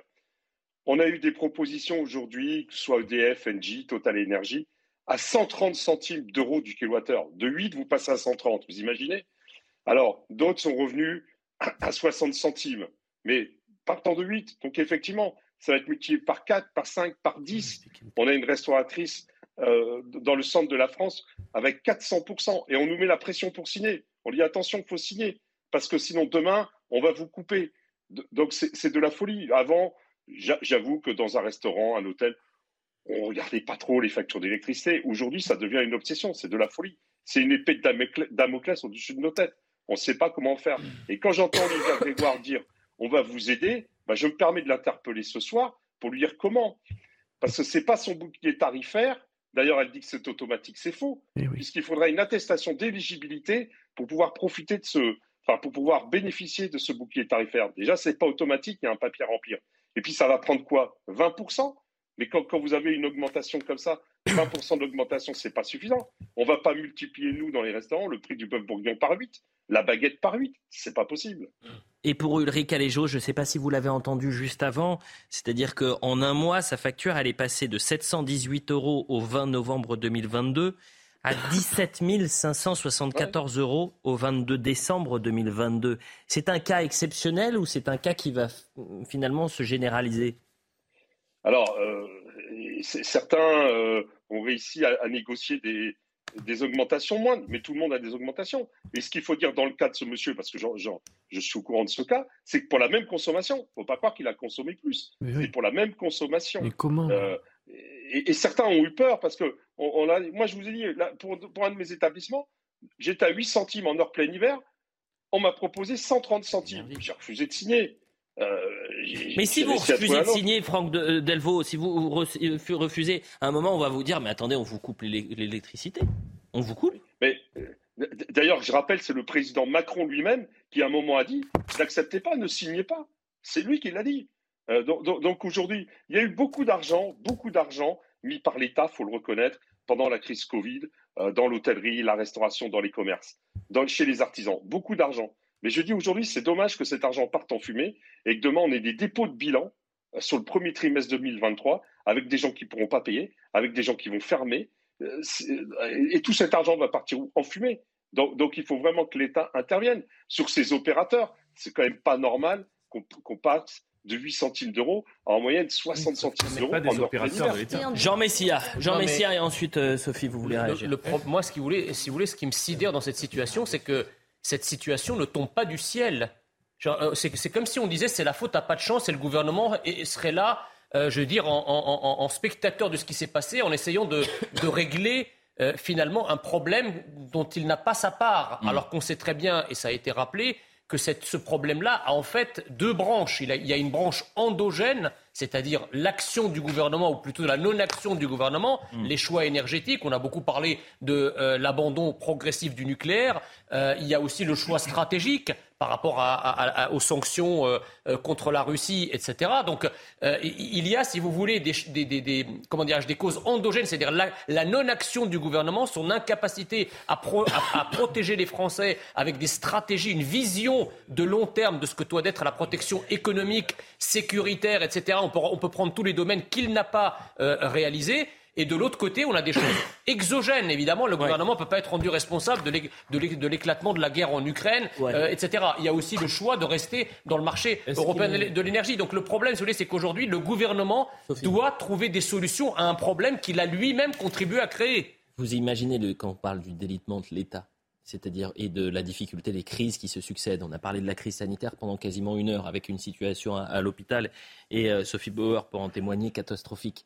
Et aujourd'hui, on parle des restaurateurs qui vivent une deuxième vague de, crise après la crise euh, Covid. Sophie, vous vouliez réagir très rapidement? Oui, parce que vous allez avoir le même problème dans les établissements de santé. Eux aussi sont très énergivores. Donc attendez, c'est pas fini, hmm. c'est pas fini l'histoire. Mais je pense qu'il faut, il faut effectivement faire comme a fait l'Espagne, sortir de cette hérésie de payer l'électricité au même tarif que le gaz. il y a beaucoup de choses à faire sur le marché européen. Très rapidement parce qu'on a encore d'autres Moi j'ai du mal à, continuer comme si de rien, pas, pas, comme si de rien n'était. Mais concernant le témoignage de ce restaurateur et c'est 22 fois 22, est-ce qu'avec ces news en esprit de suite, il n'y a pas une interpellation à avoir auprès de Total Energy sur ce cas particulier. Pour dire, voilà, le monsieur, euh, voilà, ce monsieur est intervenu, qu'est-ce qui peut justifier multiplier par 22 Est-ce qu'on ne peut pas spécifiquement, ça ne réglera pas tout bien sûr, mmh, mmh. mais faire un cas d'école pour dire rien ne peut justifier ça, puisque monsieur vient de nous dire, monsieur euh, Delvaux vient de nous dire, c'est pour la même consommation. Hum, hum, hum. Est-ce que là, il n'y a pas quelque chose à... Euh, pardonnez-moi, on est un peu les... Justement, ce notre rôle, euh, c'est de donner la parole aux gens. On leur fait confiance, d'ailleurs. Ulrich Alejo, on lui a donné en quelque sorte une tribune. On lui a lancé l'alerte, j'espère. Euh, donc, que les Total Energy, les fournisseurs, parce que quelquefois les fournisseurs, les fournisseurs, j'espère qu'à un moment, au, vu des alertes des uns et des autres et des témoignages des uns et des autres, sans en pointer un en particulier, tous les fournisseurs vont un peu se réveiller en se disant il y a un problème. Euh, Franck Delvaux. Euh, quel message vous avez envie d'envoyer tiens, aux fournisseurs aujourd'hui en 30 secondes pour clore ce sujet? Ben, ben, Je dis, nous, on a des métiers où on, est, on a des compteurs au-dessus de 36 kWh. Ben, je dis qu'on doit, malgré qu'on ait des compteurs au-dessus de 36 kWh, on doit entrer dans les tarifs réglementés. Et ça, l'État a le pouvoir de le faire, d'imposer, d'imposer que nous sommes dans les tarifs réglementés. C'est ça qu'on attend. Ce n'est pas les trucs d'Olivier Grégoire de dire remplissez tel truc. Mmh. Non, il faut qu'on rentre dans les tarifs réglementés. Et ça, c'est à l'État de le faire. C'est son rôle. Eh bien, écoutez, merci beaucoup, Franck Delvaux. Et, euh, on salue évidemment tous les restaurateurs, euh, l'Union des métiers, des industries, de l'hôtellerie à Paris, mais pas que en région parisienne, dans toute la France, qui nous regarde euh, ce soir. Un grand merci, euh, Franck Delvaux. Autre thématique, ce soir, on va parler de l'Italie. Pourquoi l'Italie? Parce que le gouvernement de Giorgia Meloni a décidé de durcir ses règles pour le sauvetage en mer des migrants. Des nouvelles mesures plus strictes à l'encontre des ONG ont été ainsi décrétées à l'occasion du Conseil des ministres. Alors vous allez le voir dans le sujet de la simple amende à la saisie euh, des navires de sauvetage avec euh, une règle désormais euh, qui va compter et qui est très importante, essentielle pour les Italiens et pour les ONG. Les ONG n'auront plus le droit qu'à un seul sauvetage et plus de, des sauvetages multiples. Maureen Vidal nous explique tout et on en parle juste après. Pour Giorgia Meloni, les organisations non gouvernementales doivent respecter le droit international. Pour ce faire, dans le nouveau décret décidé par son gouvernement mercredi, les organisations non gouvernementales ont de nouvelles règles à honorer. Dorénavant, les navires des ONG devront demander un port de débarquement et s'y diriger immédiatement, plutôt que de secourir les bateaux en mer. Vu que les missions de sauvetage en Méditerranée durent plusieurs jours, le nouveau décret impose à l'équipage d'informer les migrants qu'une demande de protection internationale est possible dans tous les pays de l'Union européenne pas que dans les pays d'embarquement.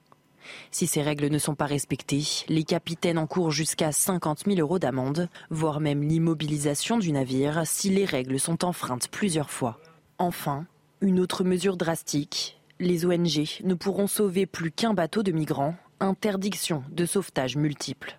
Pour Ricardo Gatti, chef de l'équipe de recherche et de sauvetage à bord d'un navire, ce décret est catastrophique. Ce décret s'inscrit dans une stratégie qui augmente le risque de décès pour des milliers de personnes. Depuis le début de l'année 2022, environ 1300 migrants sont décédés en Méditerranée. 23h30, euh, on fait le point sur l'information avec Isabelle Puboulot et ensuite on, réagit à ces nouvelles euh, règles euh, pour le sauvetage en mer des migrants décidées par l'Italie. D'abord le point sur l'information. Encore quelques heures avant le début du réveillon, un 31 décembre sous haute sécurité, près de 90 000 policiers et gendarmes seront mobilisés en France, dont 5 400 à Paris. Le traditionnel feu d'artifice fera son retour sur les Champs-Élysées. Et pour rappel, la vente à emporter d'alcool et sa consommation sur la voie publique resteront interdites. Face à l'explosion des cas de Covid-19 en Chine, certains pays européens imposent des restrictions. Un test négatif de moins de 48 heures sera demandé aux voyageurs embarquant en Chine à destination de la France. Le port du masque sera obligatoire à bord des vols. Par ailleurs, à partir de dimanche, des tests PCR seront réalisés de manière aléatoire à l'arrivée dans l'Hexagone. Les relations bilatérales entre la France et l'Algérie se réchauffent. Le président Tebboune salue une nouvelle relation de confiance après le retour à la normale de l'octroi de visa aux ressortissants algériens. Dans les colonnes du Figaro, il appelle à une nouvelle ère avec la France. Six mois après la visite à Alger d'Emmanuel Macron, Abdelmajid Tebboune a également annoncé une visite d'État en France en 2023. Voilà pour le point sur l'information. On a encore quelques thèmes et une quinzaine de minutes euh, à passer ensemble avec euh, Louis Morin, Jean Messia, Sophie Bauer, Olivier D'Artigol et Benjamin euh, Morel. On continue de, de parler cette fois-ci de l'Italie, puisque le gouvernement de Giorgia Meloni, je le disais avant le point sur l'information, a décidé de durcir ses règles pour le sauvetage en mer des migrants. Très concrètement, vous avez des nouvelles règles. Ça peut aller concernant les sanctions de la simple amende à la saisie du euh, navire de sauvetage et vous n'aurez plus qu'un sauvetage, le droit à un sauvetage et plus de multiples euh, sauvetages. Ça, c'est interdit. Est-ce que Giorgia Meloni a, raison de durcir le, ton alors qu'on découvre ce décret sécurité? Jean Messia, c'est à vous.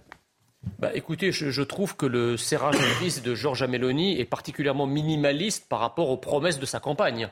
Euh, elle avait quand même promis de réduire drastiquement les arrivées de migrants. Or, là, effectivement, euh, vous l'avez rappelé, euh, il s'agira pour les, bateaux de sauvetage de ramener, euh, enfin de faire qu'un seul sauvetage à la fois et de ramener donc les personnes en Italie une seule fois et interdiction de sauvetage multiple. Sauf qu'on sait très bien que c'est uniquement, enfin les sauvetages en mer par les organisations non gouvernementales représentent uniquement 14% des arrivées de migrants en Italie. Tout le reste est fait de petites embarcations euh, assez rapides de migrants qui arrivent sur les côtes italiennes ou sur l'île de Lampedusa, mmh. contre mmh. lesquelles la marine italienne, normalement, c'est ce qu'avait promis Meloni, qu'il y aurait un blocus migratoire pour empêcher euh, ces, euh, ces, navigations d'arriver sur les côtes italiennes. Et en fait, on se rend compte que la marine italienne non seulement les empêche pas, mais en plus elle les raccompagne sur le sol italien. Donc en fait, c'est une semi-trahison quand même.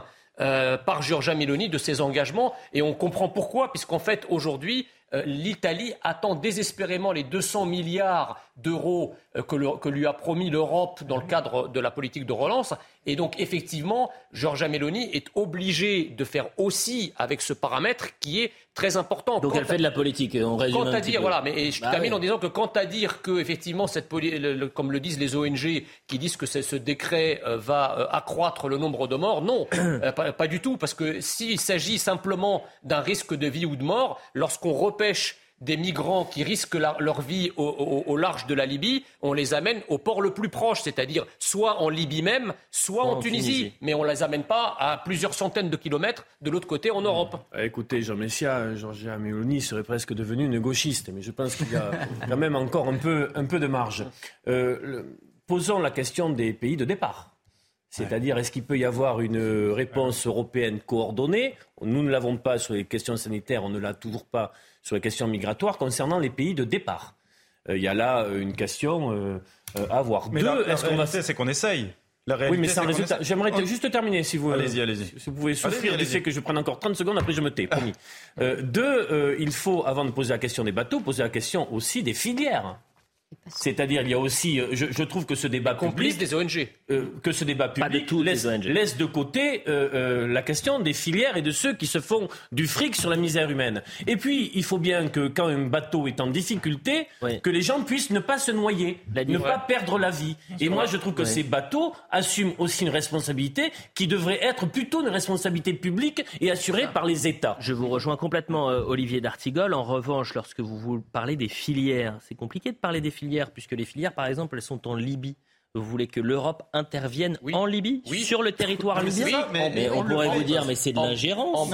Attendez, euh, on, a, on, a réussi, on a réussi à signer un accord avec le Maroc. Après tout, d'ailleurs, on a déjà euh, nous-mêmes un accord avec la Grande-Bretagne pour éviter que les migrants traversent la Manche. Et on est payé 72 millions d'euros quand même par année pour euh, cet accord et garantir la sécurité des de l'Angleterre. En l'occurrence, on a un accord l'Union européenne avec le Maroc hmm. à hauteur de 500 millions d'euros sur 5 ans. C'est quand même, euh, c'est quand même considérable. On n'a aucun accord, aucun accord avec la Tunisie et avec l'Algérie. Il y a des pays tout simplement qui ne veulent pas, qui ne veulent pas. C'est leur droit. C'est la réalité. Donc on tente de signer, on tente de faire des propositions, mais la réalité c'est que c'est plus compliqué.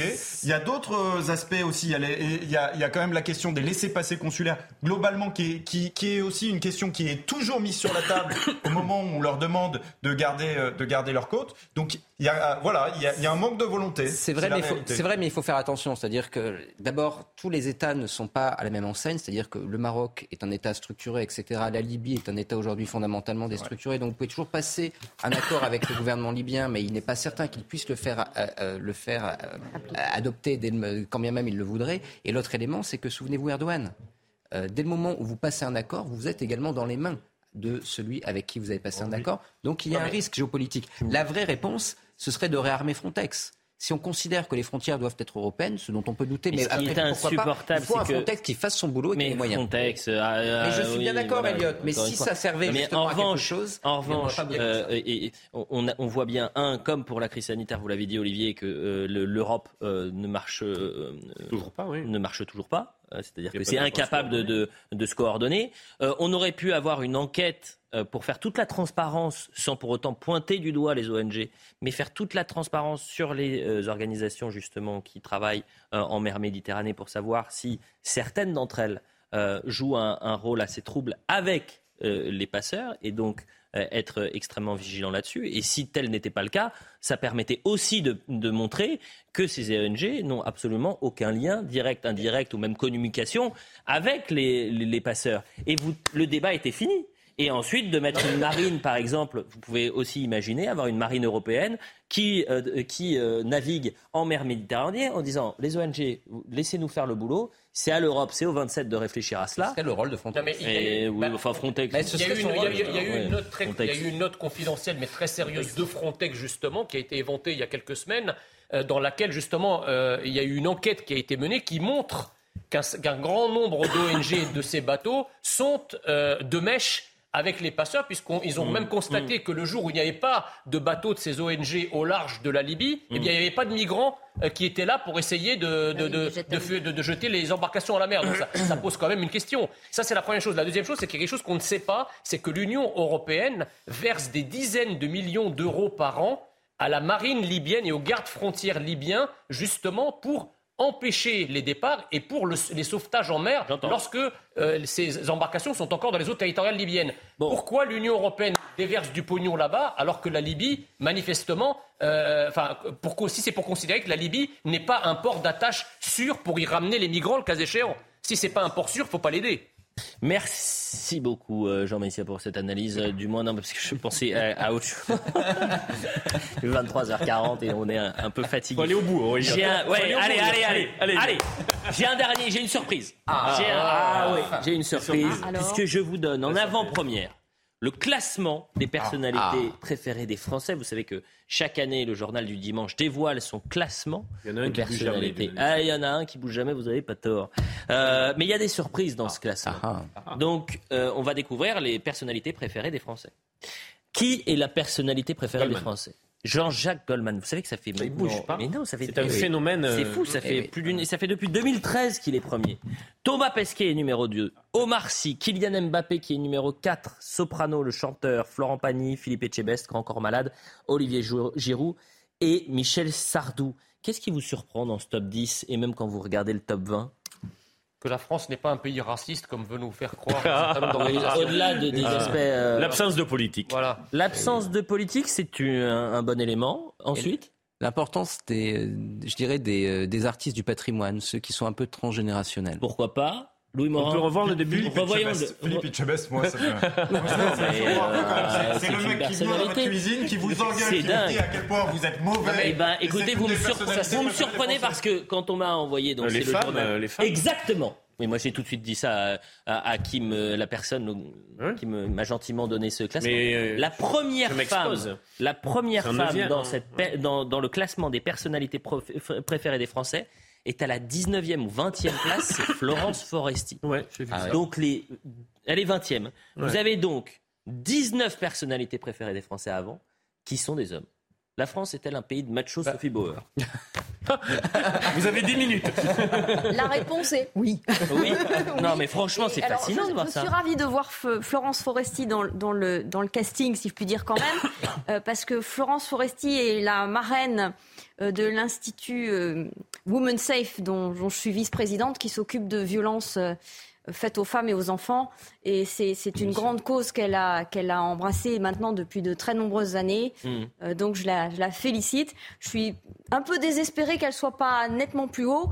Et puis bon, euh, on- on- si on peut mettre les morts, moi je mettrais bien aussi Marie Curie. Mais bon. Alors, on ne met pas les morts pour euh, la personnalité préférée des Français. Vous savez que Emmanuel Macron est dans le top 50 il est à la 39e place. Emmanuel Macron est donc présent euh, euh, devant Aurel San, le chanteur, et juste derrière Cadmerade. Euh, Vous dites c'est étonnant. euh, Oui, pourquoi il, il est extrêmement euh, populaire. Ah, mais je suis pas sûr que François Hollande y était, vous voyez, à l'époque. Et on peut avoir la liste des personnalités parmi lesquelles ces personnalités-là sont sélectionnées. Bah écoutez, Parce que ça, c'est toujours une euh, présélection. Oui, hein, je veux bah, c'est une euh, présélection, effectivement. Euh, vous Donc, pensiez euh, être dans le top 50, bah, Jean par exemple. Bah, euh, par exemple, bien sûr. Euh, j'ai eu une petite blague, j'ai reçu un message assez drôle sur les 10 premiers, 4 seulement payent leurs impôts en, France.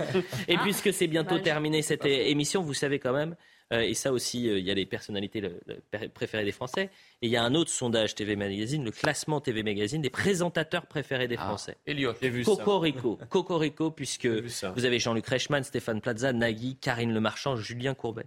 Mais un certain Pascal Pro est entré dans ce euh, top 50. Il fait une entrée fracassante. À la 30e place, il est euh, aux côtés de Ah oui, Michel Drucker. Drucker. Vous avez également Christine Kelly, qui est 49e. Vous avez seulement trois présentateurs de chaînes d'information qui sont présents dans ce top 50. Deux appartiennent à CNews. Bravo. Pascal Pro et Christine. Kelly. J'ai trouvé ça euh, assez plaisant et donc il faut les saluer. Et c'est signe que CNews est une chaîne qui plaît à beaucoup de monde. Et c'est vrai que quand même, c'est surprenant. Vous entrez 30e. Bam. Tac Alors moi, je suis dans le top 10. Mais euh, c'était du côté de la NUPES. bon, c'est un plaisir d'avoir fait cette euh, émission avec vous, les amis. Je vais remercier toutes les équipes. Euh, Rémi à la vision, Gérald Ventura à la réalisation, Raphaël Lissac au son, Benjamin No à la préparation et Saïd Hamda euh, qui ont tous deux été les architectes de Soir Info ce vendredi. Euh, je vous souhaite un bon 31. Demain, je peux vous dire que sur le plateau, ça va être la grande fiesta.